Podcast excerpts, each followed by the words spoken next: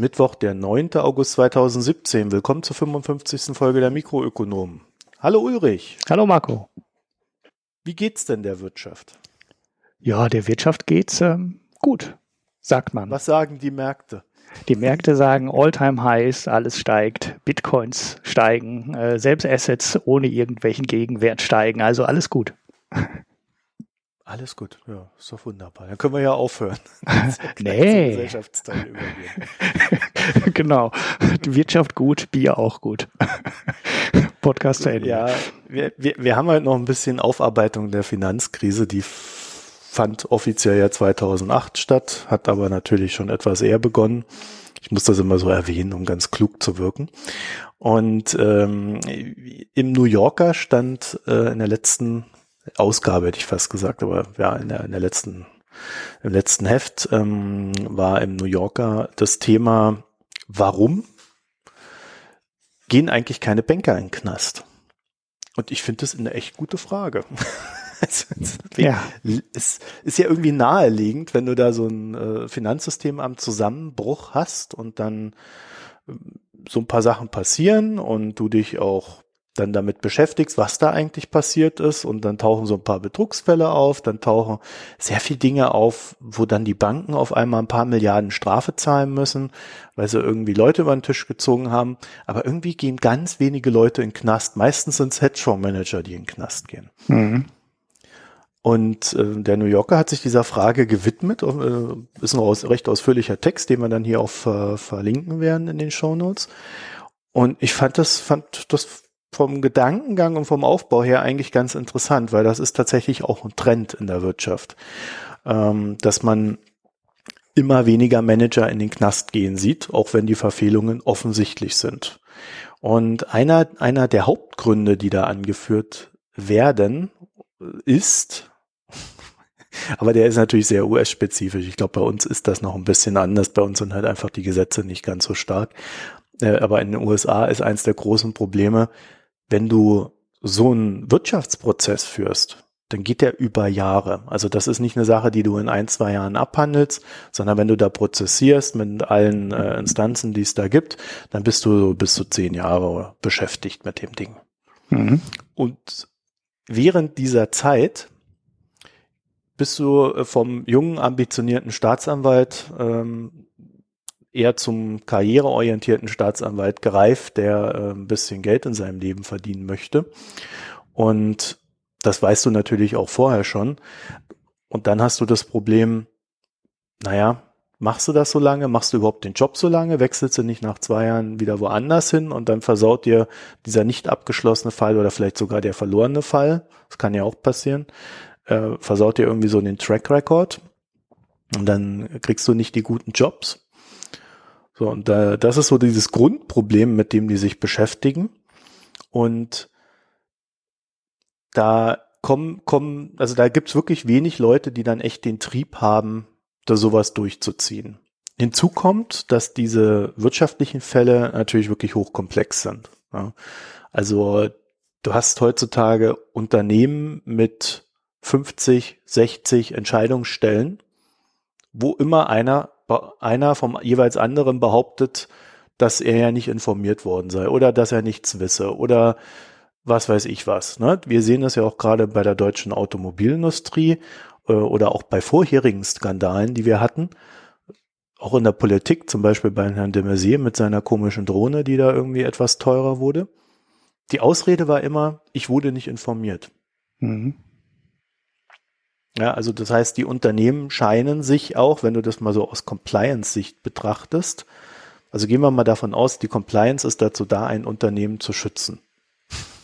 Nicht nur, nicht nur rechtlich abzusichern, sondern auch zu schützen. Dann wird schon die Compliance, wenn sie ordentlich arbeitet für das Unternehmen, hergehen und die, die Struktur so machen, dass äh, halt manche Dinge einfach nicht zum Vorstand gelangen. Ja. Also wenn man das mal so philosophisch durchdenkt, was eine mhm. Compliance-Abteilung. Wir haben jetzt keine Beispiele, wir würden auch keine nennen, wenn wir welche kennen, weil so viel Geld verdienen wir hier nicht mit dem Podcast. Aber das wäre eine, ein Anliegen, was eine Legal-Abteilung oder und oder eine Compliance-Abteilung äh, für ein Unternehmen bauen könnte. Mhm. Und die Vorstände sind daran natürlich interessiert, dass sie aus manchen Schleifen einfach rausgelassen werden. Und dann ist immer die Frage, wer ist verantwortlich? Und wir ja. sehen jetzt bei VW, dass du so im USA im mittleren Management auf einmal Leute vor Gericht hast, die dann auspacken und gestehen, weil sie Angst haben, dass sie da zu größeren Haftstrafen verknackt werden. Aber so die Oberen erwischt es scheinbar nicht. Hm. Ja, du musst als Compliance-Abteilung, wenn du für den Vorstand äh, gute Arbeit leistest, ist wahrscheinlich am cleversten, das auf der Ebene unten drunter letztmalig schriftlich auftauchen zu lassen. Und selbst wenn du dann darüber mal redest und davon gewusst hast, äh, wichtig ist es nicht in irgendwelchen Sitzungen davon zu erfahren, äh, weil da wird dann halt Protokoll geführt und dann musst du Unterlagen vernichten. Ähm, und das ist äh, ja ähm, relativ schwierig, die im Nachhinein dann noch zu vernichten, weil dann wissen zu viele Leute davon. Also clever ist es halt irgendwo auf dem mittleren, mittelhohen Management ähm, ja letztmalig äh, vernünftig zu erwähnen. Und dann bist du halt raus. Dann weißt du halt von nix und kassierst einen Haufen Geld dafür, ähm, dass du nichts weißt. Und hast gleichzeitig für die Staatsanwälte wieder so ein Incentive gesetzt, dass, ja, verklagt mich doch besser nicht, es ist eh so schwierig. Ja. Ja, ja. Das ist alles, äh, man kann dieses System schon sau, schon äh, sehr fein äh, austarieren. Ja, vor allen Dingen, wenn es auch darum geht, dass äh, wenn wenn wenn du als Staats, also in den USA ist dieses System ja auch noch mal ein bisschen härter, ne? Da machst du ja als Staatsanwalt nicht nur äh, deinen Job als Staatsanwalt, sondern du musst halt auch an deine Karriere denken und da bist du natürlich entsprechend äh, vorsichtiger. Und dann gibt's halt diese Leute, die haben einen Track Record, die haben keinen verlorenen Fall. Mhm. Und äh, unser gut bekannter mittlerweile James Comey nannte das einst mal Chicken Shit Club. Aha. Inwiefern? Also, Erklär das Bild mal. Naja, dass diese Leute halt explizit hergehen und nur Fälle vorantreiben, bei denen sie nicht verlieren. Ah, okay. Also lieber unwichtigen Kram ähm, anklagen, genau. mhm. äh, den man sicher gewinnt, als der, die große Nummer mit dem hohen Risiko auf sich zu nehmen und den Fail dabei zu äh, riskieren. Ja, verstehe. Ja, äh, zumal, zumal das, das ist ja auch in Deutschland so ein bisschen der Fall, in den USA natürlich noch extremer, dass wenn du einen Wirtschaftsfall verlierst, dann bist du ja immer so ein bisschen gleich der Kommunist, der hier die Märkte überregulieren will und die in Unternehmen äh, sonst da was reindrücken will. Also da versaust du dir so richtig deinen Ruf und quasi dann auch die Karriereoption in die Wirtschaft zu gehen. Mhm. Also da musste natürlich psychologisch erstmal drüber kommen. Ja. Ja, interessanter, interessanter Teilaspekt der ganzen Nummer. Also die Komplexität äh, ist ja jedem bewusst im Endeffekt, dass das der große Grund ist, warum ähm, Wirtschaftsstrafverfahren oft so im Sande verlaufen, weil die Komplexität halt extrem hoch ist. Man schaut man sich die ganzen Fälle äh, um den Mittelhoff und Arkandor an und die Immobiliendeals, die da gelaufen sind. Und da ist ja auch sehr viel, wo du als Journalist halt direkt sagen, einen Artikel zu schreibst und sagst, so und so hängt das zusammen und äh, ja, das riecht ja sehr, sehr komisch. Und dann gehen die ganzen Nummern vor Gericht und äh, der überwiegende Teil davon wird dann irgendwie zu, äh, beiseite gelegt oder ähm, endet dann halt äh, mit einem klassischen Freispruch, weil äh, das halt doch nicht wasserdicht ist, was du als Ankläger da vorbringen kannst. Naja, es ist vor allen Dingen so, dass in Deutschland existiert ja kein Wirtschaftsstrafrecht. Mhm. Also kein explizites. Und das ist vielleicht etwas, was tatsächlich fehlt, wo man sich darum kümmern müsste, dass es dann irgendwann mal existiert, so dass man eine explizite Handhabe die, hat, die auf Unternehmen angepasst sind. Und dann ist natürlich tatsächlich die Frage, äh, wie, äh, wie bestraft man einen Vorstand, der ein Kartell aufbaut. Weil das ist ja nicht nur eine rechtswidrige Handlung des Unternehmens, sondern da stecken ja auch Leute dahinter. Mhm. Also müsste man da nicht auch die Leute, die eine explizit strafbare Handlung äh, getätigt haben, musste man derer nicht habhaft werden. Weil momentan funktioniert es ja in Unternehmen oftmals so, dass Unternehmen sagen, ja, äh, wie sind denn unsere Strafen? Aha, 50.000 Euro Strafe, wenn ich das und das tue. Ich verdiene aber 100.000 damit, ja, dann mache ich's. Hm. Ich selber bin ja eh nicht dran. Hm. Ja, bei Thyssen ja. gibt's so, äh, bei ThyssenKrupp gibt's ähm, so eine Kartellgeschichte. Ich weiß jetzt aber über den Stand nichts. Da geht es um dieses Schienenkartell. Und da ist ThyssenKrupp ja zu einer Strafe vorbrummt worden, äh, verdammt worden, was wollte ich jetzt sagen? Ähm, irgendwie im dreistelligen Millionenbereich. Das heißt irgendwie 150, 180 Millionen, mein, sowas habe ich irgendwie im Kopf, grob.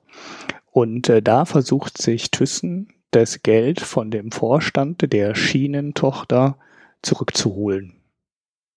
Und ja. äh, auch wenn du dann jetzt sagen würdest, mit normalem äh, Rechtsverständnis würdest du irgendwie sagen, ja klar, da ist der doch dann voll in der Haftung und so. Mhm. Nee, so einfach ist es nicht. Ähm, das ist also auch für ThyssenKrupp ähm, quasi, also bisher, äh, ich glaube, ThyssenKrupp ist die erste Firma, die das so explizit und öffentlichkeitswirksam irgendwie versucht.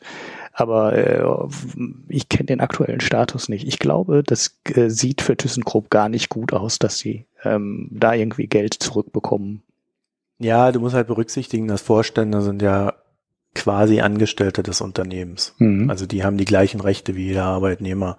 Deswegen kriegen die auch immer so fette Abfindungen, weil wenn sie rausgehauen werden, dann äh, müssen sie halt ausbezahlt werden für die Restzeit. Ja, und äh, wenn, wenn da der Vertrag entsprechend ist. Es, bei, ich finde, bei dem, bei dem Thema gibt's halt noch so diesen Aspekt, wenn du ein Unternehmen hohe Strafen aufbrummst, mhm. dann trifft es nicht unbedingt die Vorstände, sondern dann trifft es ja die breite Unternehmer, äh, die breite Arbeitnehmerschaft. Ja, oder die Haftpflicht. Ne? Oder die Managerhaftpflicht, die in den Verfahren quasi auch immer auftaucht.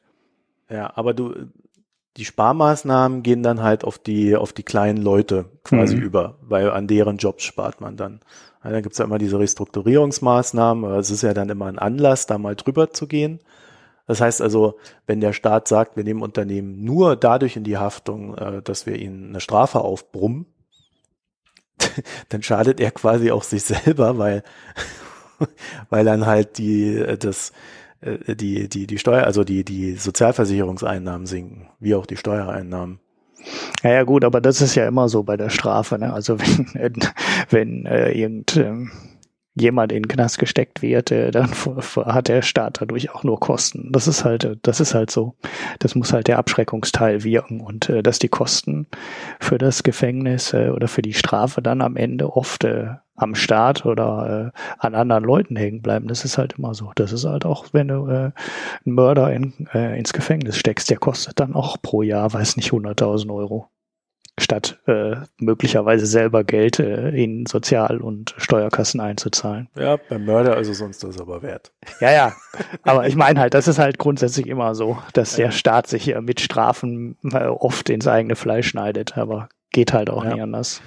So, und der letzte Aspekt an der ganzen Geschichte, warum wird kein Manager da irgendwie mal habhaft gemacht? Es gibt äh, ein starkes Lobbying, also es gibt es auch in der EU oder über die EU, äh, weniger erfolgreich als in den USA, aber in den USA recht erfolgreich. Da versuchen die ähm, über Lobbyisten, das sind ja meistens Anwälte, so die strafrechtlichen Definitionen neu fassen zu lassen. Mhm. Ja, also wie, wie wird ein Verbrechen kategorisiert und was folgt daraus als Strafe? Das versuchen die halt immer äh, so ein bisschen umformen zu lassen und das ist ja mal mehr, mal weniger erfolgreich, also unter den Republikanern meistens sehr erfolgreich und äh, dadurch haben die Unternehmen dann wiederum mehr Freiheit äh, mit ihrer Rechnung, welche Strafe erwartet mich, wenn ich etwas tue, was nicht ganz legal ist. Mhm. Also das heißt, es wird tatsächlich an allen Fronten gekämpft. Und da muss ich sagen, also da, das ist die klare Verantwortung des Staates, sich da nicht äh, beeinflussen zu lassen. Ja, natürlich. Sollte so ja. sein, ja. Sollte. Mhm. Natürlich ist es immer nicht so, sondern es ist natürlich immer äh, schwieriger. Weil es gibt ja dann auch immer ganz tolle Argumente, die sie sich ausdenken. Äh, Deregulierung, Freiheit des Unternehmertums und so weiter. Und der Vorstand, der haftet doch schon mit seinem Geld und so weiter. Ja, also das sind ja so die Dinge, die dann immer so fallen. Mhm. Ich habe ja, das gerade also. mit ThyssenKrupp nochmal gegoogelt. Ähm, der Fall ist wirklich noch offen. Also es gab mhm. da ein Urteil, aber das ist in Berufung gegangen. Und äh, ThyssenKrupp versucht halt wirklich von dem Manager noch Geld zu bekommen. Also ThyssenKrupp hat 191 Millionen äh, Buße bezahlt und möchte äh, 100 Millionen Nee, die möchten 191 Millionen Geldbuße und weitere 100 Millionen als Schadensersatz bekommen. Ich meine, die wird er natürlich nicht bezahlen, ne? aber ähm, ich weiß auch nicht, ob sie es äh, überhaupt äh, gewinnen. Wird sehr interessant.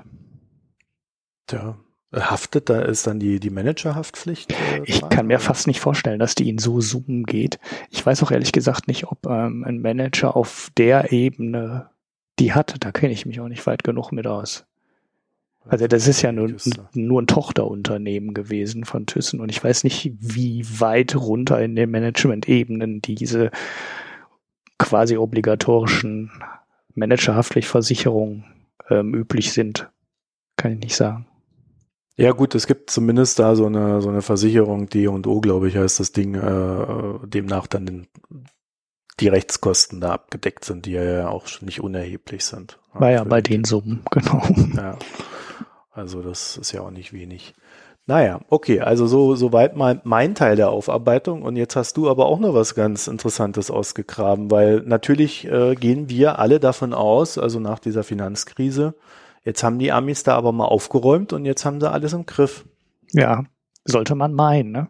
Das war ja einer der lustigen. So heißt es immer. Ja, ja, genau. Die werden ja jetzt auch dauernd Stress getestet und so. Und da ist jetzt alles mhm. ähm, ganz klar und sauber. Und wir können uns da jetzt darauf verlassen, dass die Banken genau das machen, was sie machen sollen und das auch alles vernünftig machen und keinerlei Risiko mehr von denen ausgeht. Jetzt war aber vor ein paar ähm, Wochen ein ziemlich interessanter Artikel in der New York Times und da gibt's gerade einen sehr lustigen Fall mit den ähm, Bildungskrediten, also mit den Student Loans, wie sie in Amerika heißen. Wie sagt man denn auf Deutsch? Studentenkredite, äh, Studienkredit. Hier ist es ja kein so übliches BAföG. Instrument. Ja, hier ist es ja staatlich, hier ist es ja BAföG und in Amerika ist es so ein bisschen staatlich flankiert, aber eigentlich privatwirtschaftlich organisiert. Also der Kredit, den vergibt die Bank. Es gibt dann so manchmal irgendwie Zuschüsse vom Staat. Das genaue System dahinter kenne ich aber nicht. Das wollte ich mir eigentlich immer alles mal anschauen, weil da auch unter der Trump-Administration mit Betsy DeVos ja eine sehr interessante Person sitzt, äh, unter der ja, ja eine richtig weitgehende Privatisierung des äh, Bildungssystems ähm, sich ankündigt oder soll ich sagen droht. Damit werte ich, ich natürlich möchte, direkt wieder. Ich möchte zu dem zu dem Thema, äh, das können wir äh, anschließend kurz besprechen. Dieses Thema ähm, äh, Schulgutscheine ist das ja. Ne? Ja. Und äh, da werden wir gleich ansprechen, anschließend nochmal kurz drüber reden, weil da habe ich ein paar neue Informationen und wir haben ja da schon meine Meinung geäußert und dazu kann ich noch was Neues sagen.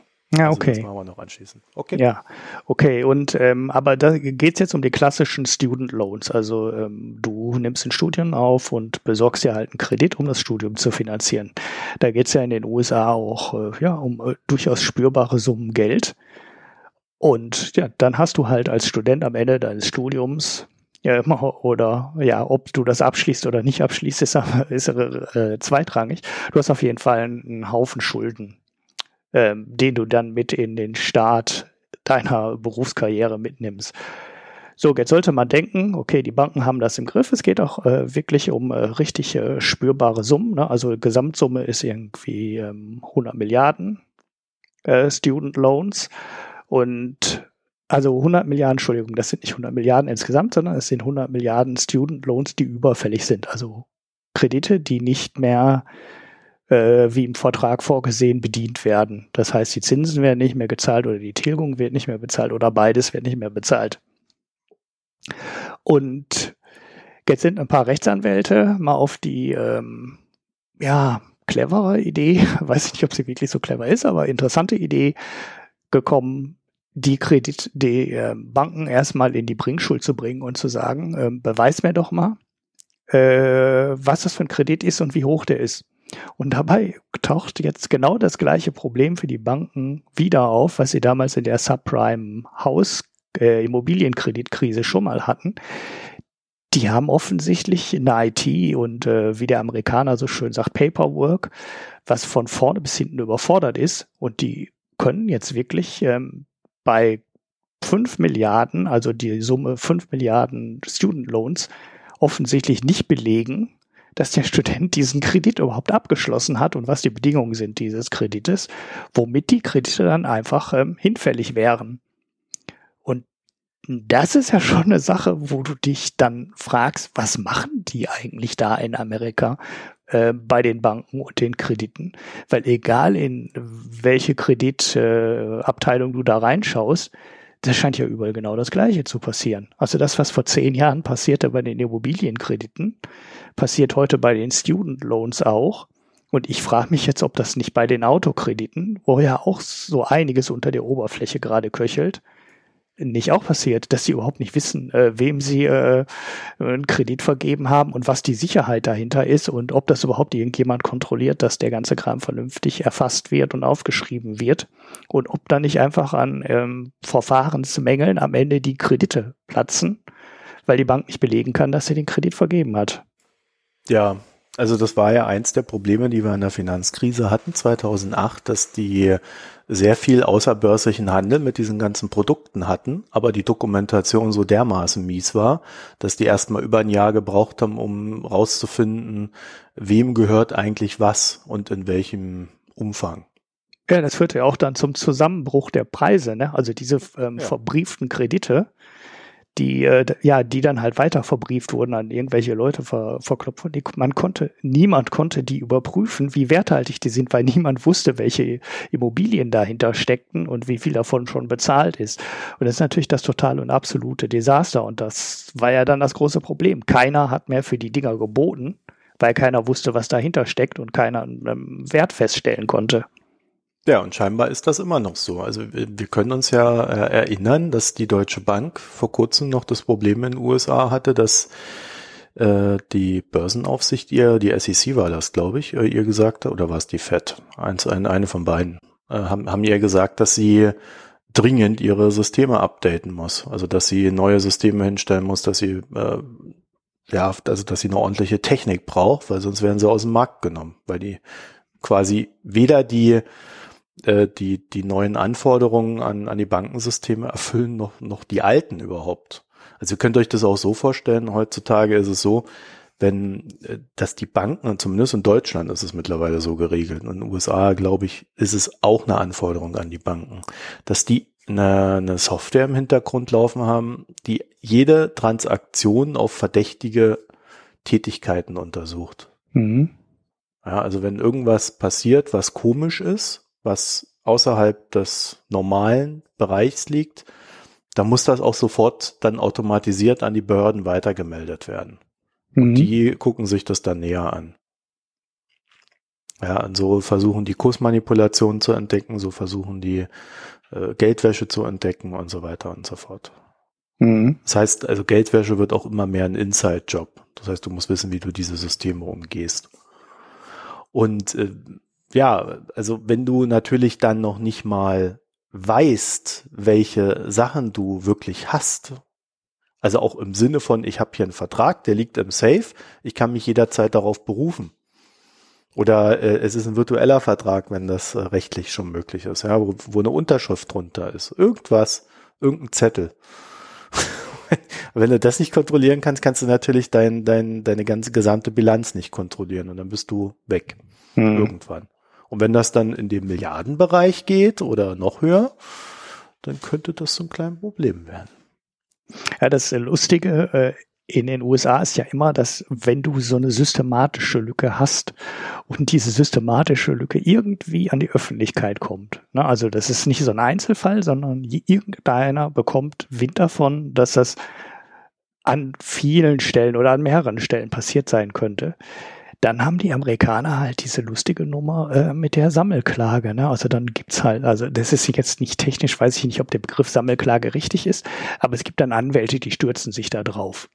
Äh, und die promoten dann die Nummer und sagen dann, hey, wenn du hier so einen Student Loan hast, ähm, du warst bei der und der Bank und du hast einen Student Loan, dann äh, schick uns doch einfach mal deine Unterlagen und wir prüfen das dann und dann sammeln die die ganzen Sachen und ja, du könntest dann ja auch theoretisch, wenn du weißt, äh, die haben in 80 Prozent der Fällen geschlampt, dann bietest du den Studenten einfach ähm, grundsätzlich einen 50-prozentigen Nachlass auf den äh, Kredit an und sagst äh, so, übertrag uns den Kredit und äh, du musst dann nur noch die Hälfte bezahlen und wir übernehmen dann alle Forderungen und dann klagen die das gesammelt gegen die Bank durch. und das macht diese ganzen Geschichten in Amerika ja viel risikoreicher, weil, das, weil du nicht einen Haufen Einzelklagen ähm, riskierst, was das Risiko für die deutschen Banken ja immer senkt wenn die sich irgendwie äh, so einen Fehler erlauben, dann muss in Deutschland halt immer jeder einzeln gegen die Bank klagen. Und äh, ja, wie, das wird halt teuer. Ne? Das wird halt für dich richtig teuer, für jeden Einzelnen teuer und viele verzichten dann halt auf ihre Klage oder lassen sich dann, äh, bevor ein Urteil gefällt wird, irgendwann auf so einen Vergleich ein, was dann dazu führt, dass die Banken nie ähm, ja eine Niederlage vor Gericht kassieren, sondern das immer außergerichtlich beigelegt wird. Und diese Möglichkeit der Klagevermeidung haben die in Amerika halt viel, viel äh, weniger. Und es ist für die Banken viel schwieriger, das ähm, außergerichtlich beizulegen, weil die sofort mit irgendwelcher, mit irgendwelchen darauf spezialisierten Anwaltskanzleien zu tun haben die dann auch die Medienkanäle haben, die die PR dafür machen und äh, da äh, fallen dann halt nicht einfach 90, 95 oder 98 Prozent der Fälle so unter den Tisch, weil nie jemand klagt, sondern äh, da kommt ein deutlich größerer Anteil auf die Banken dann zu und äh, ja, führt dann halt auch wirklich zum Gerichtsverfahren und eine Summe, die den Banken dann wehtut.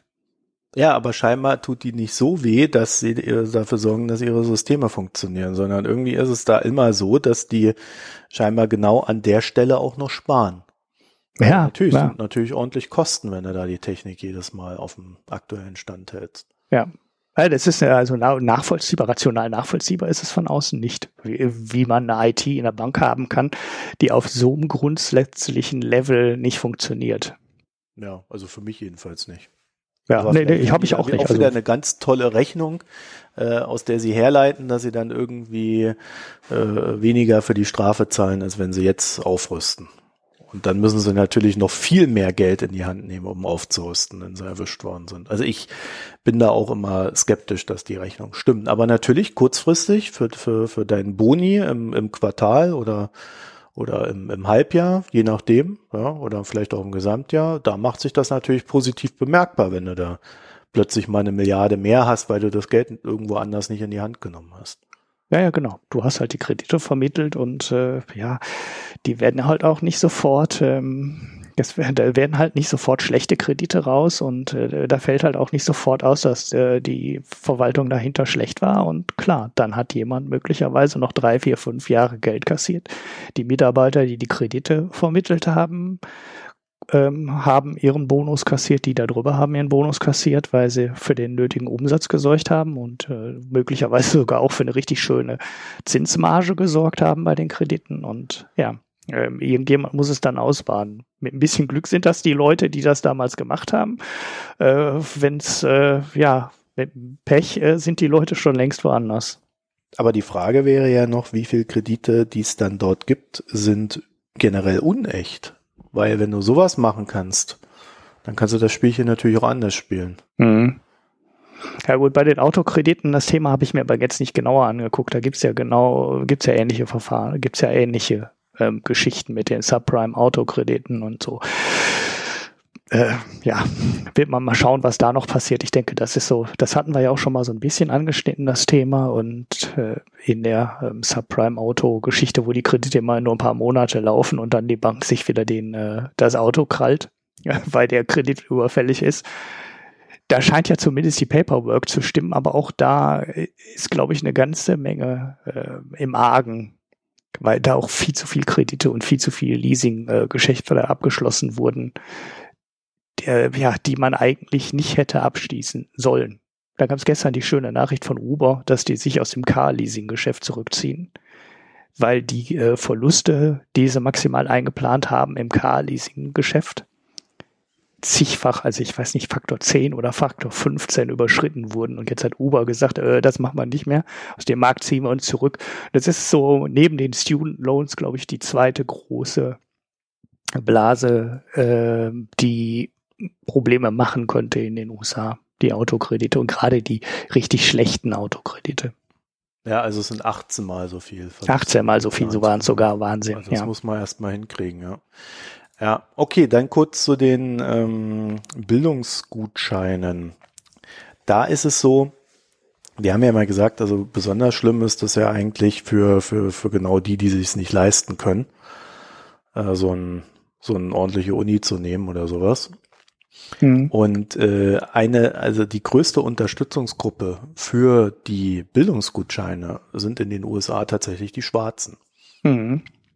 Weil die äh, unter anderem dem sogenannten Bussing ausgesetzt werden. Das heißt, äh, die schwarzen Kinder werden vom einem Ende der, äh, von, vom einen Ende der Stadt ans andere gekarrt in eine Schule, damit diese Schule äh, die Quote für äh, Durchmischung der Schüler erfüllt. Mhm. Und das geht den tierisch auf den Keks.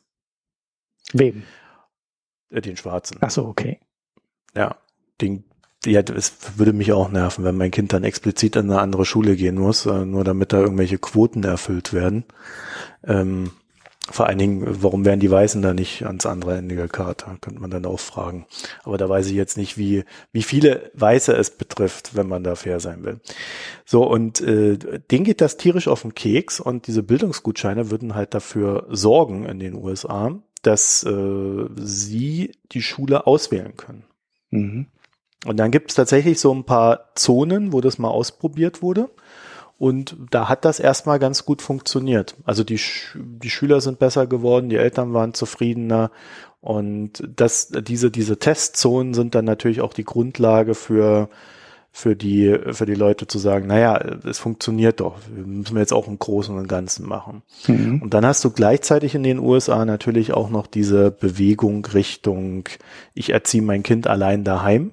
Mhm eine Bewegung, die sich lustigerweise so dermaßen institutionalisiert hat, dass sie faktisch eigene Schulen aufbaut.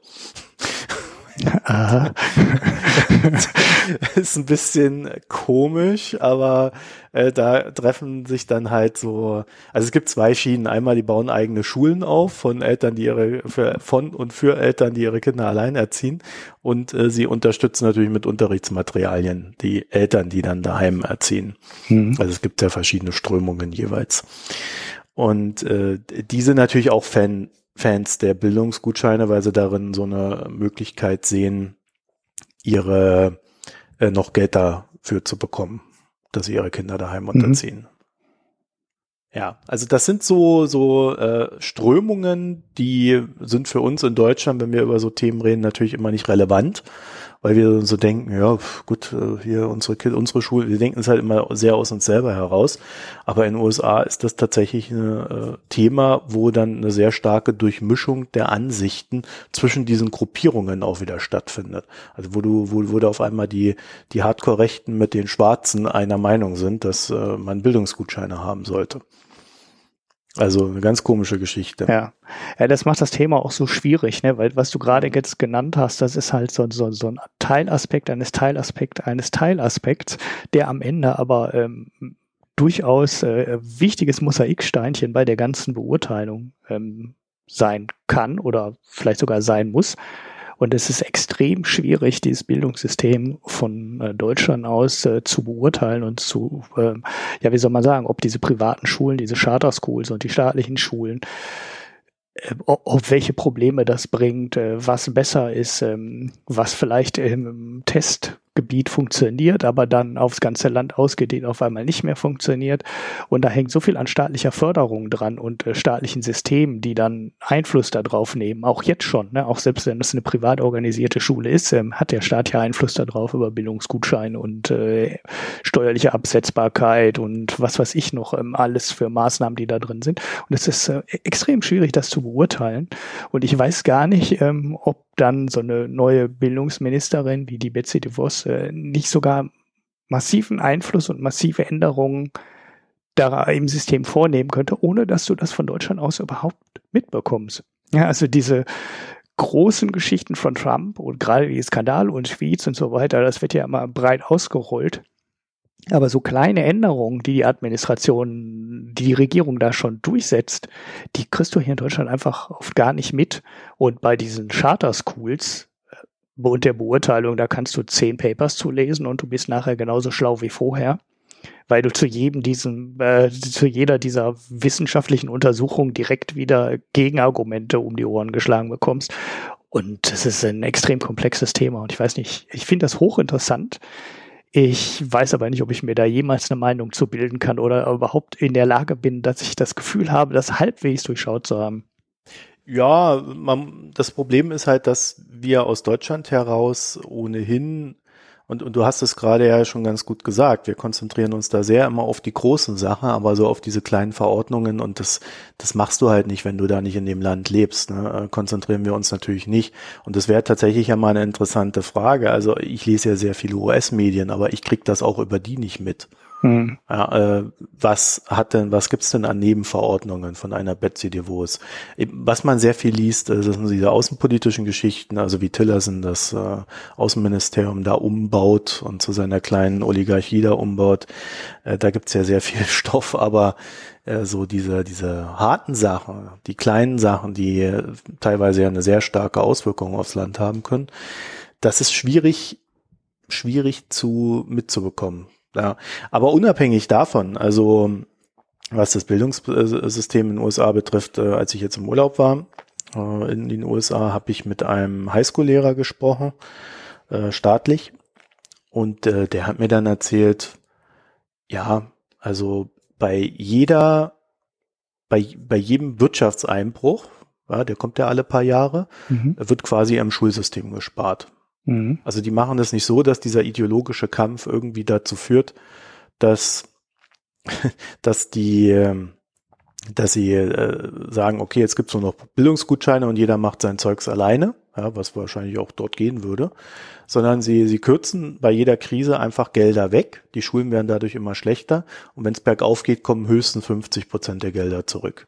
Mhm. Das heißt, effektiv fließt äh, über die Jahre hinweg immer weniger Geld in die öffentliche Bildung, also in die äh, staatlich finanzierte Bildung rein. Mhm. Und äh, wovon diese Schulen dann halt leben, ist, dass, äh, wenn sie Glück haben, halt äh, ein Reicher sein Kind in die Schule reingesteckt hat und äh, dann diese fehlenden Gelder über Spenden ausgleicht. Ja, ja, das ist halt das große Problem, auch bei dem Bildungsgutschein, aber das kann ich jetzt so, kann ich äh, in den USA auch nicht sagen. Also wenn du einmal anfängst mit so Gutscheinen, das über so ein Quasi-Geld anfängst zu organisieren, dann hast du halt immer das Problem, dass es dann Schulen gibt, die sagen, äh, ich will das Geld, was den Bildungsgutschein darstellt, das ist, entspricht ja auch eine Summe Geld, die die Schule dann bekommt. Mhm. Ähm, und dann ist es halt für jemanden, der besser verdient ist, kein Problem, da nochmal 200 Dollar pro Monat drauf, äh, draufzulegen. Und sobald du diesen monetären Faktor in dem System hast, ist es halt auch kein Problem mehr zu sagen, Bildungsgutschein plus 200 Dollar. Das ist dann für denjenigen, der die Privatschule und die 200 Dollar extra reinsteckt, keine große, keine große Summe Geld. Aber du hast die Möglichkeit, dass Schulen das machen. Und dann hast du halt diese Schulen, die die 200 Dollar, das sind ja nur 200 Dollar, ist ja nicht viel Geld, aber darüber kriegst du genau den Ausschluss äh, zwischen den, äh, zwischen der Mittel- und Oberschicht hin und den Leuten, die sich die 200 Dollar im Monat halt nicht leisten kann. Und dann hast du halt die Trennung in den Schulen. Und das ist halt das, was dann immer droht. Was, glaube ich, die größte Gefahr ist, wenn du anfängst, das Schulsystem in dieser Hinsicht zu ökonomisieren. Ja, weil du ja in der Schule auch einen begrenzten Platz hast. Damit fängt das Problem ja an. Und durch ja. diesen begrenzten Platz versuchen die Leute natürlich ihre Kinder in die guten Schulen reinzubekommen. In Deutschland läuft es so, dass du dann äh, versuchst, in dem Stadtteil dort zu wohnen, wo die Schule für dein Kind deiner Meinung nach am besten geeignet ist. Also wir haben ja auch so eine Auslese. Ja, wobei die in Amerika natürlich schon grundsätzlich viel, viel stärker ist. Ne? Also diese. Ja, ja. Ähm, ich meine, in der Stadt, äh, wenn du dir da mal so die Mietpreise anguckst, ähm, da ist auch eine gewisse Regulierung und Segmentierung da. Ja, ja, auf jeden Fall. Auf jeden Fall. Ja. Und ähm, also wir haben das auch in, einer, in gewissem Sinne, aber wir haben natürlich diese, diese, dieses Ding mit den Spenden äh, haben wir noch nicht drin. Also so viel läuft da bei den Schulen nicht. Ja, da gibt's zwar auch so äh, Spendenvereinigungen, aber das ist jetzt nicht so, dass wir da über Hunderttausende oder Millionen von Dollar reden, äh, die eine Schule gut oder schlecht machen, sondern äh, da reden wir über so Kleinstbeträge, die dann als Ausgleich für äh, weniger gut gestellte Kinder äh, genommen werden bei Klassenfahrten und so. Ja, ja, ja. Also das ist ein ganz anderes System. Aber du hast gerade ein schönes Stichwort gesagt. Ähm, Jetzt denkt man ja, sowas würde es in Deutschland nicht geben, dass irgendjemand einfach mal 200 Euro von einem verlangt, um da irgendwie teilzunehmen. Und just heute habe ich gelesen, dass Thalia, der Buchhändler, äh, die verschiedenen Verlage angeschrieben hat, die bei ihm so äh, Bücher verkaufen oder natürlich nicht direkt über Thalia, sondern Thalia kauft ja Bücher ein und verkauft sie dann weiter. Mhm. Und die haben die, die Händler angeschrieben und wie du weißt, es gibt ja in Deutschland die Buchpreisbindung. Mhm. Ja, das heißt, du kriegst Preis X für ein Buch, ist im Verkauf. So, so nachdem die Post jetzt da war und neue, neue Podcast-Sachen gebracht hat. Ähm, also Thalia hat die Verlage angeschrieben und hat gesagt, wir investieren ja sehr viel und davon profitieren wir ja alle, wenn wir, Thalia, investieren. Und ähm, wollt ihr euch nicht daran beteiligen? Oha. Für die Zeitens, Geschäfte oder ja, wofür? Ja, okay. Haben sie offen gelassen. Ja, ähm, ich, ich gebe dir da nachher den Link rein, da kann sich das jeder genau angucken. Ähm, es ist so eine kleine versteckte Drohung drin, dass wenn man das nicht macht, dass das natürlich die Geschäftsbeziehungen so ein bisschen beschädigen könnte. Mhm. Äh, hat natürlich eine Riesendiskussion ausgelegt. So, und die, das, was sie verlangen, ist ein, ist, ist jetzt kein großer Betrag, ja, also je nach Umsatz so ein bisschen gestaffelt. Als kleiner Verlag zahlt es dann irgendwie 200 Euro. Es geht aber auch nur um das Jahr 2017. Das heißt, wer jetzt drauf eingeht, muss sich drauf einstellen, dann jedes Jahr so eine kleine äh, Steuer zu bezahlen, um bei Thalia gut gestellt zu sein. Hm. Ja. Ja, diese, diese Beziehung zwischen Händlern und Herstellern ist ja äh, nicht nur in dem Markt sehr komisch. Weil das ist ja im Lebensmittelmarkt auch nicht anders. Da gibt's ja dann auch, äh, ja. Naja, ich würde mich ja fragen, ob das nicht ein unlauterer, ob das nicht ein Eingriff, ein sehr unlauterer Eingriff in den Wettbewerb ist, weil das geht ja absolut zu Lasten der kleinen Buchhändler. Wenn du als Verlag Thalia Geld gibst, damit sie mehr Geld zum Investieren haben, wovon wir alle ja profitieren, dann mhm. profitiert einer nicht, der kleine Buchhändler. Mhm. Weil Thalia hat dann eine bessere äh, Position im Wettbewerb. Mhm. Und wenn da genug Verlage mitmachen, wäre sogar die Frage, ob das nicht ein indirektes Kartell ist. Ja, wobei andersrum die Einkaufspreise für die Bücher werden ja sowieso schon verhandelt. Die werden ja auch frei verhandelt. Also das. Äh mm, nee, es gibt da, glaube ich, so eine 50-Prozent-Regelung. Es dürfen nicht mehr als 50 Prozent sein und dann, also jetzt schlag mich nicht tot, aber das müssten um die 50 sein. Ja, das können auch 45 sein oder 55. Und das ist für alle gleich. Ja, und das ist für alle gleich und sie versuchen das seit Jahren, äh, gerade auch wieder Thalia hat sich damit hervorgetan, äh, dadurch zu umgehen, dass sie noch irgendwelche anderen Sachen berechnen. Werbungskosten, gute Platzierung im äh, Store und der ganze Scheiß. Amazon mhm. hat sich da auch irgendwelche Sachen ausgedacht, äh, wo sie dann wieder irgendeine Pauschale wollten und so weiter. Also dieser Kampf, mehr Marge aus den Büchern rauszuschlagen, der ist schon, der ist ja uralt, aber das ist so eine neue Qualität, die ich da sehe. Mhm. Ja, und das erinnert mich sehr an diese Schulen, die du da gerade erwähnt hast, äh, die dann halt sagen, okay, äh, hier Gutschein plus 200 Euro. Ja, und da selektierst du natürlich bei der Schule und auf der anderen Seite Thalia stärkt damit seine Position im Wettbewerb. Natürlich nicht gegen Amazon, weil Amazon ist so groß, als dass sie da dadurch groß zugewinnen würden. Aber äh, die kleine, der kleine Buchladen bei dir um die Ecke, der halt unabhängiger arbeitet, da kann Thalia halt vielleicht einfach mal eine Filiale dahinstellen. Mhm. Quersubventioniert von diesen Investitionsgeldern. Hm. Ich kriege die Story nicht mehr zusammen mit Amazon, ähm, aber es kann sein, dass es, äh, dass das, was ich da im Kopf habe, dass es dabei um E-Books nur ging. Das ist noch es gar gab nicht. mehrere Ansätze. Das ist noch gar nicht, äh, gar nicht so lange her, aber ich dachte, da wäre es um das freie Ausverhandeln der Preise gegangen. Also der bei Einkaufspreise. E gelten andere Regeln. Bei mhm. E-Books gelten andere Regeln. Da gibt's ja bei E-Books gibt's ja erst seit kurzem eine, eine Buchpreisbindung. Mhm. Ja, es gab dann so eine Geschichte mit den, ähm, mit den äh, wo Amazon Bücher verzögert ausgeliefert hat. Ja, also ich weiß das aber nicht ja, mehr. Das ist äh, wieder was anderes. Nee, was Amazon bei E-Books gemacht hat, war, sie haben gesagt, eigentlich sollten eure E-Books 7,99 Euro kosten. Mhm. Weil unsere Statistiken sagen, da nimmt man das meiste Geld ein. Ja. Und da gab es natürlich einen riesen Aufschrei, weil momentan machen es die Verlage ja so, dass das E-Book einen Euro weniger kostet als Ja, manche machen auch drei oder vier Euro, aber es, es ist erschreckend weniger. Mhm. Äh, es ist erschreckend viel, was für ein E-Book verlangt wird im Vergleich zum äh, gebundenen Buch.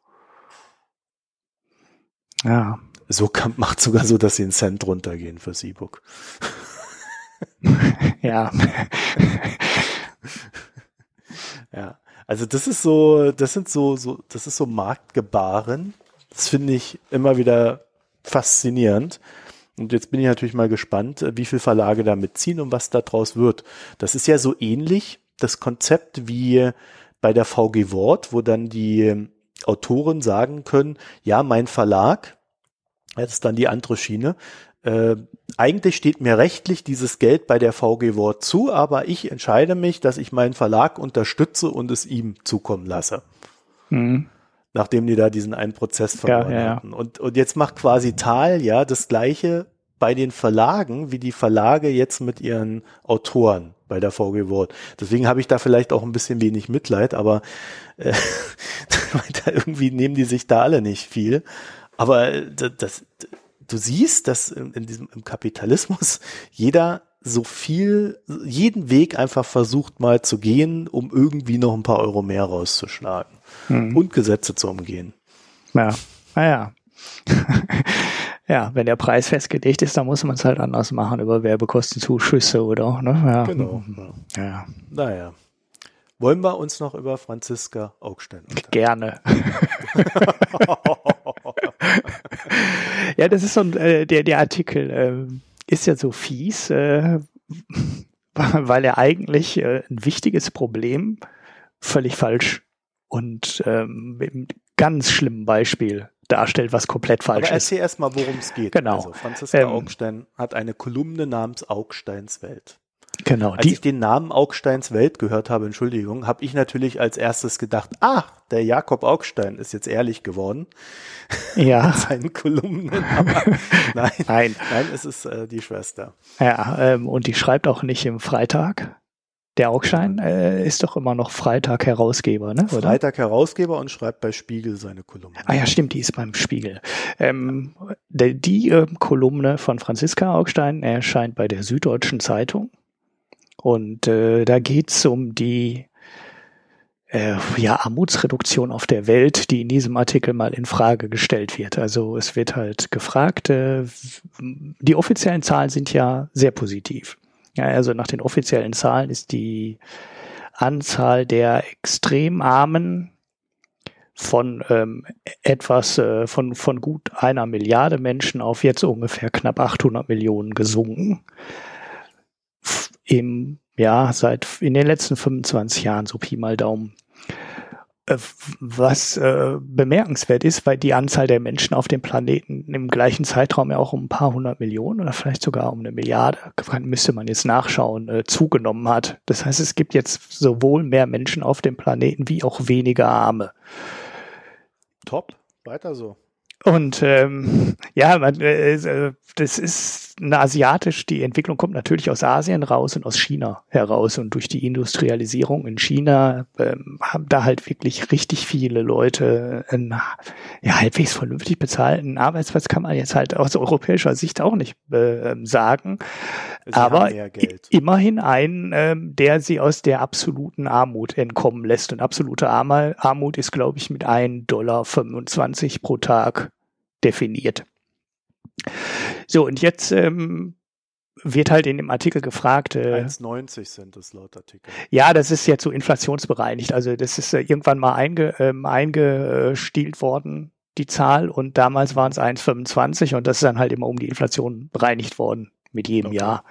Ähm, deshalb ist es jetzt heute 1,90, aber das ist dann 1, 25. Ich meine, es wäre vorher auch mal ein Dollar gewesen. Das habe ich aber nicht mehr nachgeschaut, weil ich habe den Artikel erst heute gefunden. Und ähm, das ist dann halt nur angepasst. Ähm, ich meine, es wäre, wie gesagt, mal auch mal ein Dollar gewesen und da hätte man dann absichtlich von der UN aus auch die Summe auf 1,25 erhöht. So, jetzt äh, wird dann gesagt, wird diese Zahl halt in Frage gestellt und gesagt, äh, wie misst man das überhaupt und ist das überhaupt realistisch und heißt das, dass keiner mehr arm ist? Äh, da, an dieser Sache kann man halt viel ähm, an der Berechnung. Naja, also stopp mal. Also die Frage ist ja natürlich Quatsch, weil es gibt ja jetzt schon die Unterscheidung zwischen Armut und absoluter Armut. Genau, das ist die absolute. Unter diesen 1,90 Dollar bist du in der absoluten Armut. Drüber bist du arm. Genau. Äh, es gibt dann noch so eine zweite, es gibt dann noch so eine zweite Stufe. Und diese ja. absolute Armut ist halt, äh, äh du kannst nicht mal genug ähm, du hast halt nicht genug zum Leben. Ne? Also es reicht nicht mal mehr äh, für einen Halbweh, für, für eine regendichte Überdachung und Essen. So, und dann heißt aber immer noch nicht, dass du vernünftigen Zugriff auf Gesundheitssystem hast, zum Beispiel. Ne? Das ist alles in dieser absoluten Minimalsumme noch nicht drin. Sondern das heißt halt wirklich, du hast nichts Vernünftiges zu essen, musst möglicherweise dreckiges äh, Wasser trinken und äh, weiß nicht, wo du nachts äh, schlafen kannst. So, das ist halt schon sehr extrem. So, die Zahl ist aber auf jeden Fall zurückgegangen. So, in China ist sie nach den offiziellen Zahlen, gibt's die eigentlich fast nicht mehr. Ne? Also ich weiß nicht mehr, wo der Prozentanteil ist, aber da reden wir halt über ein Land, wo die, wo das mal ein Drittel oder vielleicht sogar die Hälfte der Bevölkerung betroffen hat und wo das heute in dem Bereich ist, den die Statistiker so als nicht mehr messbar oder ja nicht mehr vermeidbar quasi hinstellen. Also so diese absolute Armut hat sie wahrscheinlich sogar in bestimmten Bereichen. Na, in Deutschland alle hast du die durchs Gesundheitssystem nicht nämlich zurück. Ähm, Okay, und äh, da könnte man jetzt halt vieles äh, diskutieren. Ne? Also ist die ist die Summe realistisch? Kann man davon wirklich ähm, muss man die absolute Armut nicht höher definieren? Man kann ähm, fragen, wie die Kaufkraftbereinigung gemacht wird, also wie die Inflation gemessen wird und wie auch die Unterschiede zwischen den Ländern und den lokalen Währungen vorgenommen wird. Da kann man auch sehr lange drüber diskutieren, ob das äh, richtig gemacht wird oder nicht richtig gemacht wird, ob die Bevölkerung richtig erfasst wird oder nicht richtig erfasst wird oder wie das gemessen wird. Das Schlimme ist jetzt allerdings, die ganzen Fragen werden im Artikel ja nicht mal richtig äh, angeschnitten. Dafür wird aber ein gruseliges Beispiel gebracht. Und äh, das ist einfach äh, falsch. Ich zitiere das jetzt mal, damit das nicht äh, falsch ist. Das Bruttoinlandsprodukt und kumulierte Einkünfte geben dazu keine Auskunft. Es braucht nur ein paar Multimillionäre mehr in einem bitterarmen Land und schon steht die gesamte Bevölkerung statistisch gesehen besser da.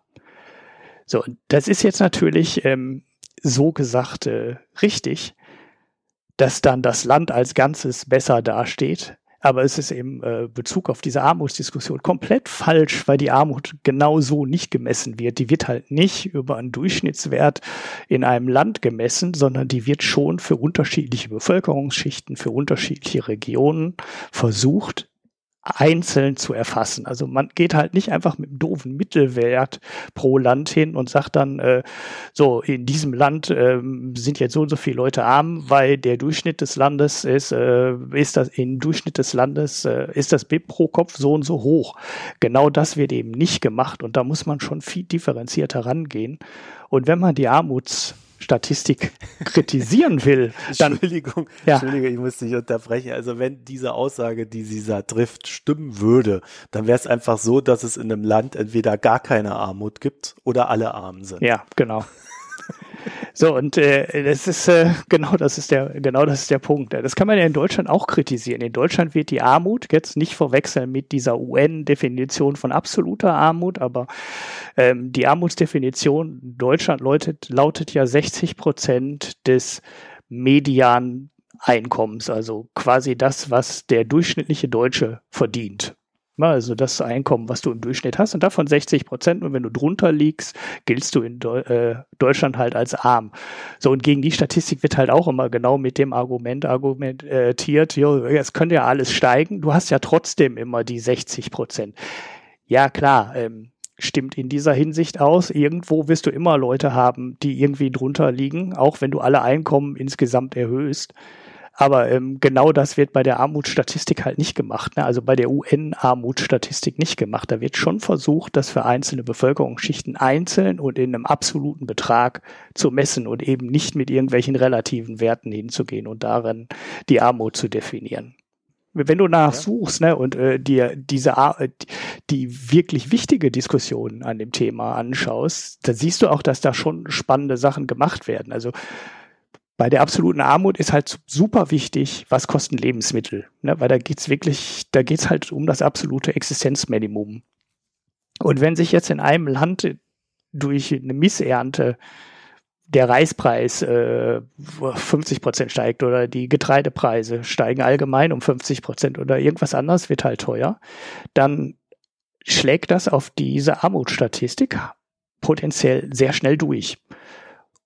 Und ob so Effekte sauber gemessen werden in diesen langfristigen Erhebungen, kann man durchaus anzweifeln. Da gibt es einige Leute, die sagen, das wird dann nicht sauber erfasst, wenn jetzt in einem Jahr die Lebensmittelpreise 30 oder 40 Prozent steigen, weil da kippen dann in armen Ländern halt schnell 10 Prozent oder 15 Prozent der Bevölkerung auf einmal wieder unter Armutsgrenzen ähm, runter. Und ob das die Statistik vernünftig erfasst, äh, kann man anzweifeln und da bin ich wahrscheinlich auch eher auf der Seite, die sagt, nein, so Effekte werden dann nicht vernünftig erfasst. Aber dieses Beispiel, was ähm, in einem SZ-Artikel von Franziska Augstein da gebracht wird, das ist einfach kompletter Quatsch, weil so wird die Statistik nicht erhoben. Ja, also ich muss auch sagen, dieser ganze Artikel, der ist eigentlich äh, der, der Aushängeartikel dafür, warum ich die SZ-Wirtschaftsabteilung meistens nicht sehr ernst nehmen kann. Also äh, das fängt also äh, unabhängig von dem, was du gerade erklärt hast, ist mir da zum Beispiel aufgefallen, dass sie jetzt hier den äh, Politikwissenschaftler Christoph Budderwege befragt hat und die hat, sie zitiert ihn ja auch.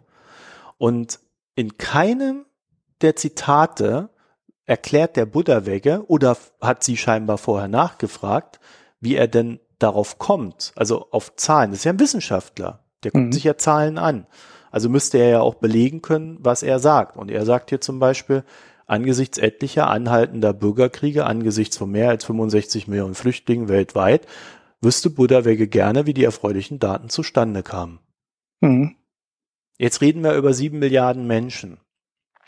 Und da haben wir 65 Millionen Flüchtlinge von denen wir aber auch wiederum, also die werden kein aktuelles Einkommen haben, ja. Mhm. Aber das ist statistisch schon völlig klar, dass 65 Millionen Flüchtlinge, wenn du dir die natürlich alle einzeln anguckst, die 65 Millionen, wirst du wahrscheinlich sehr viel Elend sehen. Mhm. Aber statistisch gesehen wird das sich nicht sehr stark auswirken bei, auswirken bei sieben Milliarden Menschen. Ja. Wenn gleichzeitig in China nochmal 50 Millionen mehr äh, äh, über die 1,90 drüber rutscht. Genau. Da wird auch so ein Satz, so der, dieser, da ist noch so ein schöner Satz drin. Das Erstarken der Mittelschichten in China und Indien könne das jedenfalls schwerlich erklären. Ähm, ist jetzt passiv äh, dargestellt. Ähm, Quelle ist dann auch Butterwegge. Aber natürlich, das sind 1,3 Milliarden Menschen plus 1,1 Milliarden Menschen, wenn man China und Indien zusammenrechnet. Und wenn da 20 Prozent der Bevölkerung aus der absoluten Armut rauskommen, dann überlagert das den Effekt von 65 Millionen Flüchtlingen natürlich zigfach. Und ich weiß nicht, wie man dann so eine Aussage tätigen kann. Ja, das könne angesichts der 65 Millionen Menschen nicht sein. Natürlich kann das sein, weil das ist ja, und da muss man nicht viel Mathematik machen, um zu sehen, äh, dass ein Wirtschaftsausschwung in Indien und in China und das sind ja nicht die einzigen Länder, die einen Wirtschaftsausschwung haben, äh, den Effekt von 65 Millionen Flüchtlingen überlagern kann.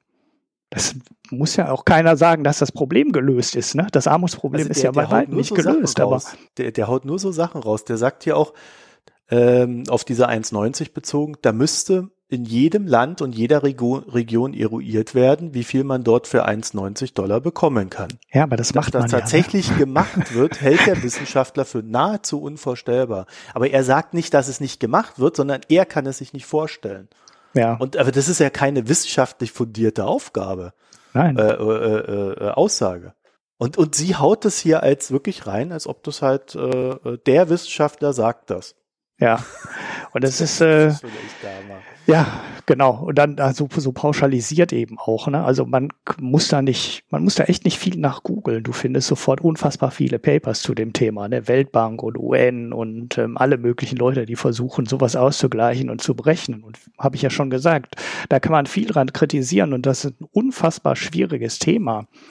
Aber das so pauschal abzubügeln und zu sagen, ich, man könne sich das nicht vorstellen und ob diese Grenzen denn realistisch wären, ähm, das ist äh, dann so eine Pauschalkritik, die echt gar keinem irgendwie weiterhilft, sondern ja nur irgendwelche grundlegenden Zweifel an der ganzen Statistik ähm, ja. Äh, naja, also ich würde sagen, der, der, der Schritt, den eine Zivilgesellschaft in diesem Fall gehen müsste, eine, sagen wir mal, sozial interessierte Zivilgesellschaft, das ist ja auch nicht überall der Fall, wäre halt zu sagen, okay, die absolute Armut verbessert sich, also im Sinne von, es sind weniger Leute absolut arm, aber wie sieht's denn bei den Armen aus?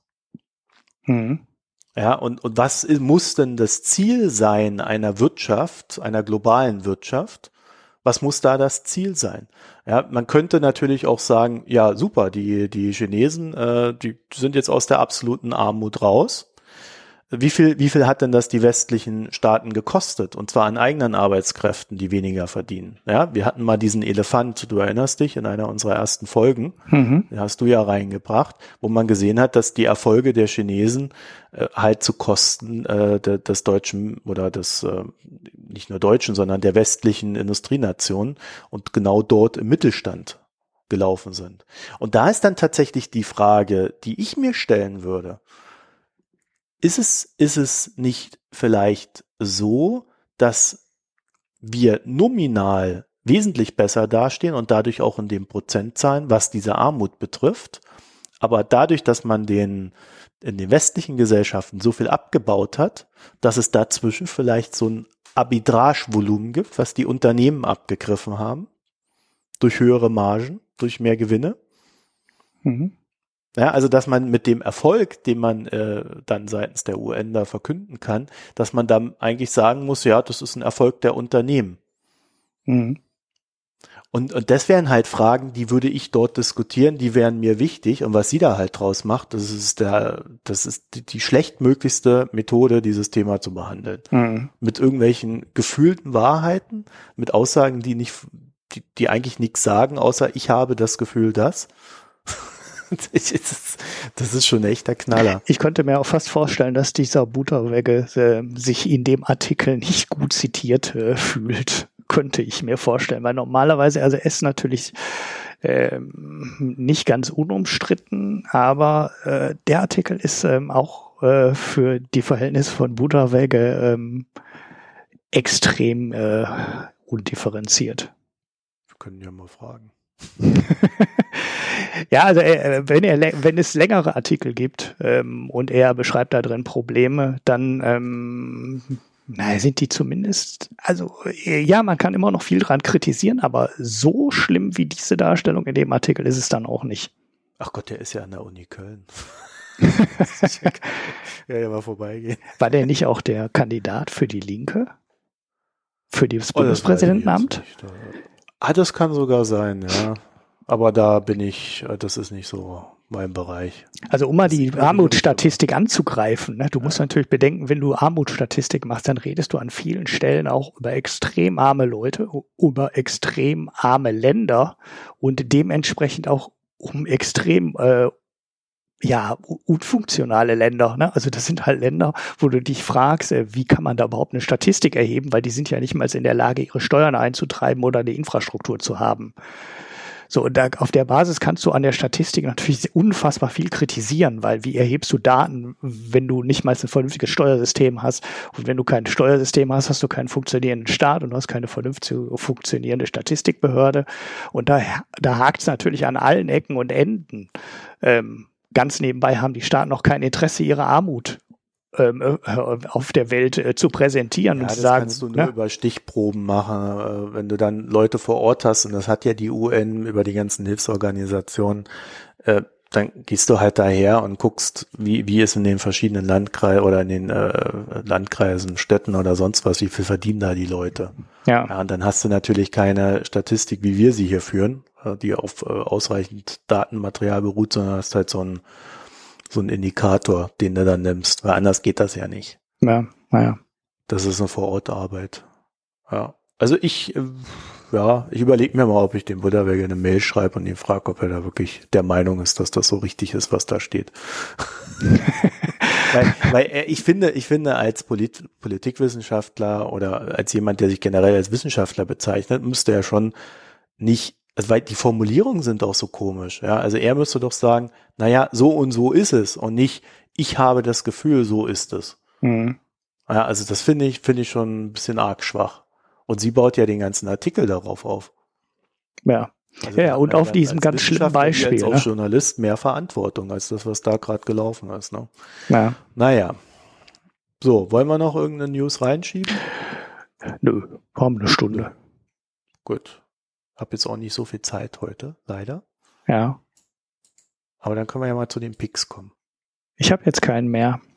Du hast jetzt keinen mehr. Hattest eigentlich hatte ich einen. Ja, nee, das war die, ich hätte den Artikel, über den wir gerade gesprochen haben hätte ich gepickt. So, als so als Negativ-Pick.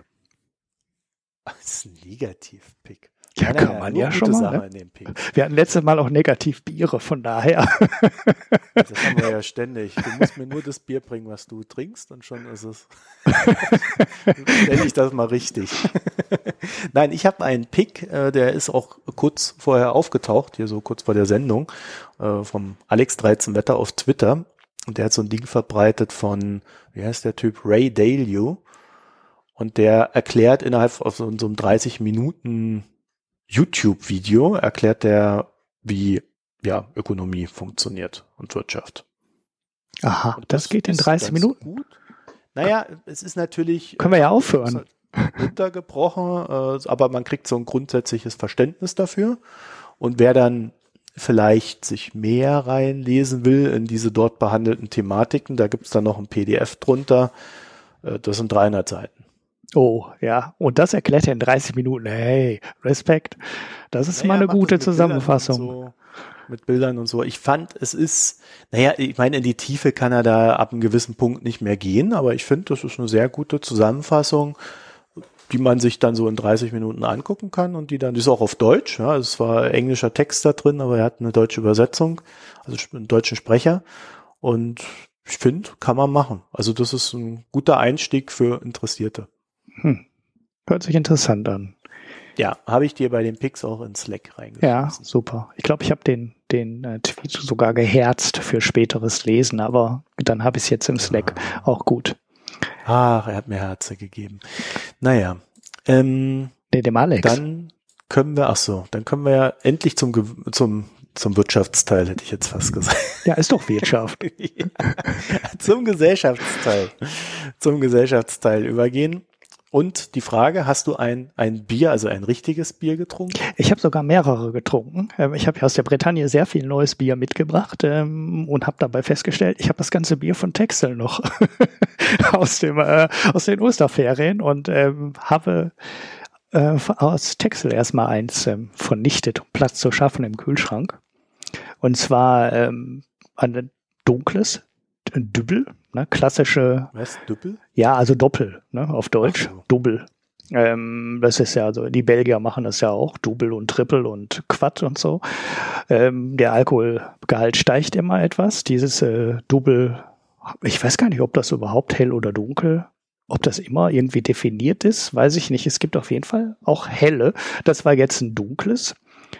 Ähm, von der Texel Texels heißt die Brauerei einfach nur. Ich weiß nicht, ob die noch einen anderen Namen hat. Und äh, das ist gut. Also schade, da muss ich mal wieder hin und mehr Nachschub holen. Ähm, ein, ein, dunkles äh, Bier, 6,4 Umdrehungen und das hat richtig äh, Spaß gemacht. Also ist jetzt nicht so so ganz anders, wenn man diese belgischen dunklen Biere kennt, die ohne ähm, Pipapo gebraut werden, also wo nur die klassischen Zutaten drin sind. Die Belgier werfen ja auch oft ähm, Koriander und so andere Kräuter da mit rein in den Brauprozess. Das ist äh, ganz klassisch durchgebraut, nur mit äh, Wasser und Gerstenmalz, Hopfen und Hefe. Und ja, das ist gut. Das werde ich noch mal kaufen. Das kann ich empfehlen. Also wenn ihr da mal Urlaub macht auf Texel, holt euch so ein Double. Das ist. Naja, äh, ich habe gestern ein Schönramer Pilz getrunken. Aha. Das ist was Bayerisches. Bayer, Bayerisches mit vier Hopfensorten, steht da drauf. Und wird seit 1700 Keks in der eigenen Brauerei. Wahrscheinlich macht das seitdem immer der gleiche. naja, also ähm, es ist sehr, wie soll ich sagen, hopfig. also die, die, nehmen das ernst mit dem Hopfen. Mhm. Das heißt, äh, äh, du schmeckst Hopfen. Ja. Und mit einem richtig schön bitterem Abgang. Also geht schon so in Richtung IPA. Ja, ja, bloß ohne bloß ohne I. Ne? Ja. also es ist nur, also der, der Abgang ist extrem bitter. Also eigentlich am Anfang denkt man noch so, ja, okay, und dann wird's bitter. Mhm. Und das hat mir überhaupt nicht gefallen.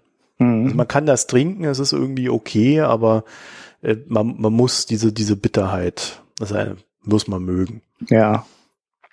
Das ist vermutlich einfach so das Gegenteil dessen, was man belgisches Bier nennt. Ja, Stella Artois. Da gab es ja auch noch einen schönen Kommentar zu bei uns im äh, Forum. Ja, was denn? Ja, dass, äh, ähm, dass das in Belgien keiner trinkt. dass es alles nach Frankreich verkauft wurde. Und da habe ich mir, habe ich mir nur gedacht, naja gut, das ist auch kein, kein wirkliches, äh, keine wirkliche Überraschung, weil die Belgier haben eigentlich genug gutes Bier vor der Haustüre, als dass die dieses komische äh, Stella Artois da trinken müssen. Also hat, das ist halt echt mal jemand nicht. erzählt, dass die Holländer auch ihre holländischen Tomaten nicht essen. Ja, ja, die, die das haben, ist. Die haben Gescheite. Das ist genau, das ist, glaube ich, aber überall so. Ne? Das ist äh, tendenziell. Es geht ins Ausland. Ja, das ist auch beim beim äh, Tegernseer, also bei diesen oberbayerischen Sorten. Ist es denn Tegernseer? Ich überlege gerade. Ja, genau, das ist Tegernseer, was mir immer viel empfohlen wurde aus Bayern äh, was du aber hier nicht kriegst. Ne? Du hast keine Chance, das hier zu kriegen. Die beliefern ähm, alles im Umfeld, so viel wie die herstellen können, so viel wie die brauen können. Das geht an die lokalen Abnehmer und die großen Handelsketten oder äh, Getränkemärkte, die werden einfach überhaupt nicht äh, beackert von denen. Die sagen so, das ist die Menge, die wir brauen, das verkaufen wir hier im Umfeld an die Kneipen, ähm, an die Getränkemärkte im Umland und äh, wenn, die, wenn das dann verkauft ist, ist es halt verkauft. Und dann kriegst du das nicht. Du hast halt keine Chance, hier an das Bier zu kommen. Da musst du dafür ja, in den Urlaub fahren oder dir das mitbringen lassen. So ein Craft-Bier-Shop, der sowas verkauft, wenn man darauf Wert legt. Ja, du kannst sicherlich auch irgendwo da in der Gegend das Bier äh, dann äh, verschicken lassen. Also das geht dann 100 pro, aber ja, dann zahlst du halt auf dem Kasten nochmal 10 Euro Porto drauf und dann ist irgendwann das Preis-Leistungs-Verhältnis auch genügend, ähm, genügend schlecht, als dass es nicht mehr so viele Leute machen. Also Augustiner kannst du ja in München manchmal auch für 13, 14 Euro den Kasten kaufen. Und hier kostet der Kasten schon 17, 18 Euro. Und dann gibt's halt bestimmte Sorten, die kriegst du hier überhaupt nicht. Klar, kannst du dir dann für 15 Euro vor Ort einen Kasten kaufen und dir den zuschicken lassen. Aber dann bist du halt auch bei 25 Euro. Ja, ich sehe übrigens gerade, dass ich noch einen zweiten Pick hatte. Oh. Ja, da ich nur so einen kurzen hatte oder eigentlich gar keinen, darfst du, darfst du ja mal zwei machen. Oder schick mir den schnell im Slack, dann tue ich so, als hätte ich das gepickt. Ja, glaub, da kannst du nicht mitreden bei mir. da geht's um den Osten. Und zwar gab's in der äh, FAS, glaube ich, war es, am, am Wochenende. Hier steht FAZ plus, aber man weiß es ja immer nicht. Äh, Gab es äh, einen sehr schönen Artikel über das Ende der Sprachlosigkeit im Osten und da waren so Sachen drin wie warum sind die Ossis eigentlich so wütend? Ja, warum gehen Pegida auf die Straße? Und äh, da gibt es eine Integrationsministerin, Petra Köpping in Sachsen von der SPD, die äh, hat sich halt irgendwie durch einen dummen Zufall mal begonnen, mit den Leuten zu unterhalten und macht seit einem Dreivierteljahr nichts anderes, als auf irgendwelche Veranstaltungen rennen, wo die Leute sich aussprechen. Also da findet Demokratie statt in Sachsen. Das ist ja vielleicht allein schon mal eine Erwähnung wert. Da glaubt ja nicht jeder dran. Und die hat sich auch mit diesen Pegida-Leuten unterhalten und dann halt so Sachen festgestellt, wie die, die ich damals auch festgestellt habe. Deswegen finde ich das ganz toll. ja. Ja, äh, dass die, klar, die, die hetzen erstmal über Ausländer, so die ersten zwei, drei Sätze, ja, und dann auf einmal geht's nur noch um die eigenen Probleme. Äh, Wendeprobleme, äh, so Sachen wie der Sohn geht arbeiten den ganzen Tag und muss dann trotzdem noch zum Arbeitsamt und, und aufstocken und wo, wo ist denn da unsere Zukunft? Und äh, dieses ganze Beleidigtsein, was auch durch die, durch die Wende entstanden ist, der Ver verlorene oder Chancen, die nie gegeben worden sind. Also nicht nur verlorene Chancen, die man nicht nutzen konnte, sondern auch Chancen, die man nie hatte. Durch die Treuhand, äh, mhm. durch Betriebe, die abgewickelt worden sind und den ganzen Kram. Und da steht da mal alles ganz schön drin. Mhm. Und das ist, äh, das ist ein Artikel, der jetzt so nach 27, 28 Jahren vielleicht etwas spät kommt, der leider sehr viel weglässt, aber wahrscheinlich auch weglassen muss, weil es ja einfach nur eine kleine Reportage ist. Und äh, bei dem ich mich dann äh, tatsächlich am Sonntag dann auch noch etwas geärgert habe, als dann äh, Journalisten dieses Ding äh, so weitergegeben haben auf Twitter und gesagt haben, ja, jetzt habe ich den Ossi etwas mehr verstanden. Mhm. Und wo ich der Meinung bin, ja, schön, toll, dass du den Ossi jetzt etwas mehr verstanden hast, aber sollte in dem Moment nicht die Frage sein, jetzt möchte ich auch mehr wissen? Mhm. Jetzt sollte ich mich vielleicht doch mehr damit beschäftigen. Ja. Es war leider auch noch jemand, der äh, früher bei Korrektiv gearbeitet hat, jetzt bei BuzzFeed ist. Und äh, wo ich eigentlich auch schon vom Status her einfach mehr erwarte, als wenn es ein kleiner Redakteur ist. Hm. Ja, also de, das sind dann sind so Sachen, da kann man sich dann halt einfach nur drüber ärgern. Es zeigt aber halt auch, warum das, was in dem Artikel drin steht, nicht einer Grundlage entbehrt, sondern es ist halt eine Realität, die dort vorhanden ist. Hm. Ja, man hat so ein bisschen das Gefühl, dass das Thema 15 Jahre auch tot war, ne? Ja, es war tot, aber ich, ich war ja bei der FAZ, habe ich ja das Blog Wostkinder gemacht. Mhm. Und wir haben uns ja mit diesen Themen auseinandergesetzt. Und mir ist dann, kurz bevor uns das Blog unterm Arsch weggezogen wurde, ähm, wurde, ist mir irgendwann mal so bewusst geworden, naja, es geht nicht um Lügenpresse, wenn die da bei Pegida Lügenpresse schreien, sondern es geht darum, und den Artikel gibt es glücklicherweise auch so, dass ich das jetzt belegbar habe, dass die Leute sich nicht vertreten fühlen. Mhm. Es, du hast im Osten ein völlig anderes Mediensystem als im Westen. Mhm. Und viel, also und alle großen Zeitungen, die es gibt, sind aus dem Westen. Mhm. Ja, du hast die FAZ, du hast die Süddeutsche, du hast die ARD, die hat den MDR, der kümmert sich um den Osten. Äh, du hast die Welt, die kommt aus Berlin, ja, das ist nochmal eine andere Gegend. Also das, es gibt kein Organ, das die Stimmen dieser Menschen sichtbar macht. Mhm. Es gibt im Osten die Super-Illo. Und die wird im Westen nicht wahrgenommen. Ja, das wollte ich gerade sagen. Das äh, ist das Einzige, aber das kann man ja auch jetzt nicht so wirklich ernst nehmen. Ähm, Wieso nicht ernst nehmen? Ja, ich wobei, die, ich hatte ja. das Ding zwei Jahre im Abo. Ja, ich wollte, wollte das gerade auch schon wieder einschränken. Ähm, ich glaube, gerade so zur Stimmungs, äh, Analyse oder wie man das auch immer nennen will, äh, taucht das, glaube ich, doch schon ganz gut. Genauso wie. Äh, weißt du, wie viele Abonnenten die haben? Ja, ja, die sind richtig groß. Das ist mit Abstand äh, das. Ähm, mittlerweile 2,8. Damals, als ich sie hatte, waren es drei Millionen. Ja. Das ist nicht wenig. Ja, ja, genau, wenn du, vor allem wenn du die, die, die, die Zielgruppe betrachtest, die ja nicht wirklich groß ist. Also hier im Westen liest das Ding ja keiner. Ich weiß gar nicht, kriegst du das überhaupt zu kaufen hier? Ja, ich glaube am, am Bahnhof oder so. Ja, ja, wahrscheinlich in den größeren Kiosken haben sie es wahrscheinlich, ne? Ja. Ähm, aber ich glaube, so zur Stimmungsanalyse ist es dann, also man, man hat halt, man darf da keinen analytischen Kommentar drin erwarten, ne? aber ähm, nee, so nee, für die, um die Stimmung wahrzunehmen, ist es, glaube ich, schon ganz gut, genauso wie die Bild, das ja auch in manchen Bereichen ähm, gut schafft. So als Stimmungsindikator sind diese ganz großauflagigen, hochauflagigen Teile durchaus noch geeignet. Hm. Naja, und äh, Super Illo macht sehr viel, macht schon sehr viel Debatte, sehr viel Historie, sehr viel Aufarbeitung. Äh, ist gar nicht mal so schlecht. Also die, sie ist besser, als man denkt, aber sie ist natürlich immer noch nicht das, was man sich erwarten würde. Aber vielleicht musst du das halt auch so sein, wenn du drei Millionen Menschen erreichen willst. Ne? Hm. Also äh, ich zähle halt nicht zu diesen drei Millionen, die die Zielgruppe sind. Hm. Ja, ja. Na, und äh, also man, man bekommt da schon durchaus ein anderes Stimmungsbild. Mhm. Ja.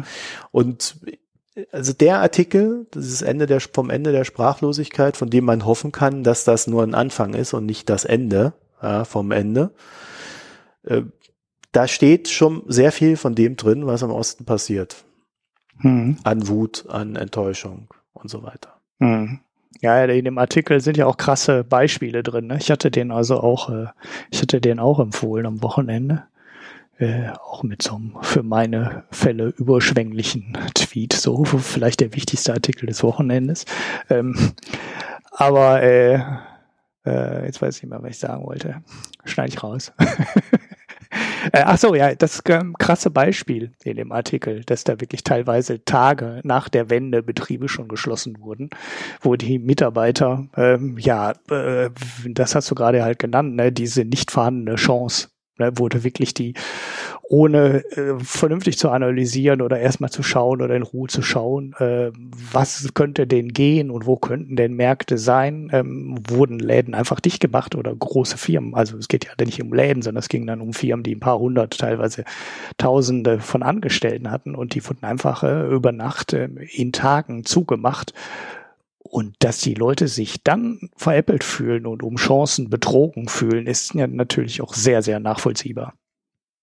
Ja, also da, es ist natürlich so, dass der Umtauschkurs, und das ist ja eine ganz lange Diskussion, der, der damals gemacht wurde, für die DDR-Wirtschaft nicht gerade förderlich war. Es ist auch klar, dass viele dieser Unternehmen wahrscheinlich nicht hätten bestehen können, was einfach daran liegt, dass sie natürlich vorher super liefen, aber halt auch wesentlich billiger waren. Ja, mhm. Darf man mal nicht vergessen. Auf der anderen Seite hätten wesentlich mehr Unternehmen überlebt, als es jetzt der Fall ist. Mhm. Ja, und äh, ich denke auch, dass man den Menschen die Chance hätte geben müssen. Sie hätten ja dann immer noch scheitern können oder wären vielleicht sogar auch gescheitert, aber äh, es wäre ein anderes Gefühl gewesen. Mhm. Das ist ja, ich glaube, da geht sehr viel um, um so, so ganz klassische Sachen wie äh, ich fühle mich anerkannt, äh, ein gewisses Ehrgefühl, ich habe was geleistet, ich habe was versucht. Äh, mhm. Davon, wovon ja viele Leute zehren heutzutage. Man hätte vielleicht auch in Hinsicht auf Kooperationen und, und Zusammenarbeit andere Geschäfte oder andere Vorschläge oder Möglichkeiten erarbeiten können, als äh, also man die man hätte ja auch Teile produzieren können. Ne? Also früher war, war das halt in vielen Bereichen so ein, so ein autarkes, mehr oder weniger autarkes Ding, ne? wo halt versucht wurde, die Produktion möglichst in einer großen Firma oder einem VEB dann zu konzentrieren und da alles zu machen. Und dann hat man die Dinge halt zugemacht, ohne dem Laden jemals die Chance zu geben, äh, sich ja auf einer kleineren Basis neu zu erfinden. Dass diese Firmen an sich und mit allem, was die produziert haben, nicht überlebensfähig waren, äh, da zweifelt, glaube ich, keiner dran. Aber Teile davon hätten in vielen äh, Firmen wahrscheinlich durchaus eine Chance gehabt. Äh, vielleicht auch nur auf bestimmten Märkten eine Chance gehabt, wo sie die, wo der Vertrieb halt schon äh, da war und wo, wo der Verkauf lief und äh, wo man auch vielleicht weiter hätte Service machen können an Produkten, die man verkauft hat. Aber so hat man den Dinger halt teilweise komplett zugemacht und äh, ja, dann gab es nachher gar nichts. Und das ist natürlich dann schon äh, sehr hart. Und wie gesagt, man hat die Chance nicht, man hat es nicht versuchen können und dann ist man dementsprechend enttäuscht und frustriert. Ja. Ja, also lest euch das durch und äh, ich werde an anderer Stelle dazu auch nochmal was machen habe mich da schon mit jemandem unterhalten, der da recht passend ist. Mhm. Also jetzt vielleicht nicht unbedingt im Wirtschaftskontext, sondern eher so auf dieser menschlichen Ebene. Aber äh, da kommt noch was. Ja, mach mal. So. Dann können wir vielleicht auch noch mal hier was zu machen. Ja, ja, dann machen wir dann noch mal einen Pick, weil es jetzt einen ganz tollen Podcast zu dem Thema gibt. Ja, natürlich. Nein, aber das ist ja wirklich ein, ein gar nicht so uninteressantes Thema. Ja. Äh, Vielleicht haben wir ja auch Hörer, die das alles nicht mehr live mitgekriegt haben. Wir sind ja auch schon alte Säcke, ne? Muss man ja auch sehen. Also vor allem ich, ne? Du. und also, äh, ich bin erst 37 Jahre alt und in der Blüte meines Lebens. Okay, ja, ja, ich bin da schon lange drüber weg. Ähm, und äh, vielleicht gibt's ja auch Hörer. Ja, hat ein persönliches Schicksal. Ja, da muss ich dann durch, aber äh, vielleicht kann man das auch nochmal aufbereiten. Aber nichts versprechen. Ja, nee. Pff versprechen wir gar nichts. Doch, wir machen Livestreaming ab 100 Euro Einnahmen. Boah, fantastische Überleitung, ne? Schöne Überleitung, ja. Na, ich weiß auch nicht, ob das das Hauptargument ist. Vielleicht führen wir ab 250 Euro monatliche Newsformate ein. Ja. Das könnten wir ja auch machen. Aber äh, äh, unabhängig davon, äh, ja, wir können wir können ja, wir können uns ja, wir können uns ja jetzt mal zum Ende der Sendung begeben. Wir haben äh, zweieinhalb Angebote, also zwei Angebote und eine Nachfrage, äh, eine Rückfrage zu unserem letzten Aufruf bekommen wegen dem, äh, wegen dem Logo. Mhm. Du erinnerst dich? Mhm. Und äh, das werden wir mal so die nächsten Tage untereinander dann bequatschen. Ich bin jetzt erstmal kurz auf Reisen, also ich denke mal, wir werden da Anfang nächster Woche dann äh, da in der Hinsicht weiterkommen und weitermachen und dann gucken wir mal, dass wir das recht schnell eintüten alles. Genau. Ja. So, ansonsten vielen Dank fürs Zuhören und äh, wenn euch dieser Podcast gefällt, was natürlich zweifelsohne der Fall sein wird, sonst hättet ihr nicht bis hierhin durchgehalten. dann schenkt uns doch fünf Sterne auf iTunes. Das wäre sehr hilfreich für unsere Platzierung dort. Und ansonsten könnt ihr, und das ist natürlich noch viel besser als fünf Sterne auf iTunes, äh, auf unsere Internetseite gehen, www.mikroökonomen.de, dort mitdiskutieren. Wir hatten ja letztes Mal wieder ein paar Kommentare. Also immer wenn du schneidest, sind mehr Kommentare da, als wenn ich schneide. Ja, ich kümmere mich ja auch immer ähm, quasi äh, vorbildlich um die Kommentatoren und antworte dachte, denen auch immer. Auch ne? um ja. und äh, äh, ja, das sind dann immer die Themen, ähm, interessant, wo immer auch Feedback zukommt. Also diesmal hatten wir eines zum Logo, eines zu den fetten Schweinen, äh, eins zum Bier, ne? also es gibt tatsächlich Leute, die die Sendung bis zum Ende hören oder bis zum Ende vorscrollen. Oder nur das Bier hören. Ähm, und zum Diesel. Ja, immerhin. Ja, weiter so, mehr davon. Und genau. äh, wenn, wenn euch das noch nicht reicht und euch reicht das noch nicht, dann äh, kommen wir in diesen besagten Bereich mit den Stretch Goals, die nirgendwo ausformuliert sind, außer immer am Ende dieser Sendung. Geht, wenn ihr schon auf der Internetseite seid, auf äh, Unterstützung, schöner Knopf, draufklicken und dort findet ihr alle Möglichkeiten, uns zu unterstützen. Genau. Ja, und in dem Sinne verabschieden wir uns jetzt und äh, bis nächste Woche. Wir können ja, vielleicht schaffen wir es ja mal wieder am Dienstag aufzunehmen. Ja, genau. Und dann ja. vielleicht auch ich wieder. Ich kann dazu noch sagen, meine, meine Tonqualität wird höchstwahrscheinlich etwas abnehmen. Mhm. Weil wir ja dann über eine etwas größere Entfernung ja. miteinander zu tun haben. Schauen wir mal. Bisher ging es ja eigentlich immer ganz gut mit Studio Link. Ja, ja, aber einmal muss man auf seinen Caster ausweichen, oder? Ja, ja, ich glaube schon. Mhm. Okay, also, schönen Tag noch. Tschüss. Alles klar, ciao.